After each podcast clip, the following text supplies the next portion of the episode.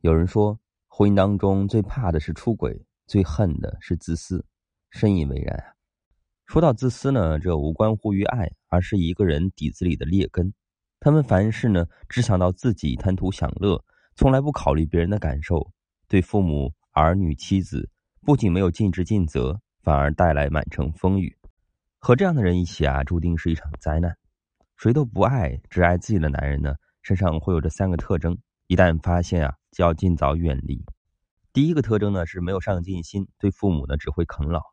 都说呀，一个没有上进心的男人比穷更可怕。仗着父母的宠溺、家人的包容，他们不思进取，只想着不劳而获，毫不顾及父母操劳一生的辛苦，毫无底线的啃老。《爱的厘米》当中的关震雷，每次出场呢，都让人恨得咬牙切齿。三十岁了，还整天游手好闲的，以要结婚为由，哄骗父母帮他出钱买房子、买车子。没有工作，每次都需要用钱的时候呢，就讨好父母，压榨姐姐，从来没有想过靠自己的本事去挣钱。甚至呢，连求婚的钻戒都是私自卖掉家里的车子买的。关震雷的行为啊，把一向偏爱纵容他的父母逼的是无处可去，悔不当初啊！一个男人如果没了上进心，承担不了家庭生活的重担，没有任何斗志可言，只会越来越懒散，成为父母的负累，自己还过得心安理得的。就像网络上对新型啃老的定义，拿捏着父母的爱子心理，以体面的由头行啃老之实。一个男人太放纵自己，在最该奋斗的年纪选择安逸，在最该拼搏的时候呢选择放弃，到最后只会一事无成。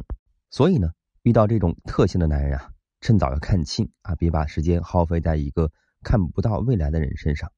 第二个特征呢是没有责任心，对儿女呢不管不顾。余秋雨说，男性的第一魅力呢是责任感。随着年纪增长呢，经历的越多，越来越能体会这句话的含义了。没有责任心，教育不好儿女；没有担当力，经营不好感情。凡事不管不顾啊，只会让身边的人操心受累。著名心理学家弗洛姆说过：“责任并不是一种由外部强加在身上的义务，而是一个人对自己所关心的人和事所做出的一种反应。”说到底啊，没有责任心的男人，遇事逃避、敷衍、推脱，是他们一贯的伎俩，给不了你想要的安全感。也给不了孩子想要的幸福感，他只在意的是他自己。遇人不淑啊，当断则断。一辈子那么长，愿你找一个有担当、有责任心的男人，才能给你最真实的幸福，成为你最安心的依靠。第三个特征呢是没有同理心，家务呢全部推给妻子。常听人感叹压垮婚姻不需要什么惊天动地的大事，只要几件家务事就够了。婚前呢，很多男人信誓旦旦的说要把你宠成公主。婚后呢，任由你独自围着日常的琐碎打转，自己心安理得的当甩手掌柜。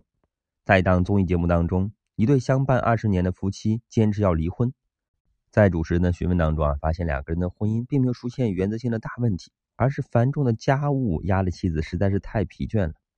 妻子说，她每天下班回来就窝在沙发上看电视打游戏，哪怕我加班到十点回家，她还等着我给她做饭。我出差几天。洗碗池的碗泡到发霉，他不会洗；洗衣机洗干净的衣服也没有晾，垃圾都溢出垃圾桶都没有倒。这个家是两个人的，无穷无尽的家务却是我一个人做。我不想一辈子当保姆了。没有同理心的丈夫要求妻子体谅他赚钱养家的辛苦，他却不懂得妻子操持家事的不易，让婚姻逐渐失去了温度。日复一日、年复一年的家务琐碎的堆积，委屈情绪的压抑。再浓烈的爱呢，也会被消磨殆尽的。生活的确是很苦的，需要找一个人同舟共济。倘若身边的他呢，只会让你尝尽风霜，就不要一再的忍耐了。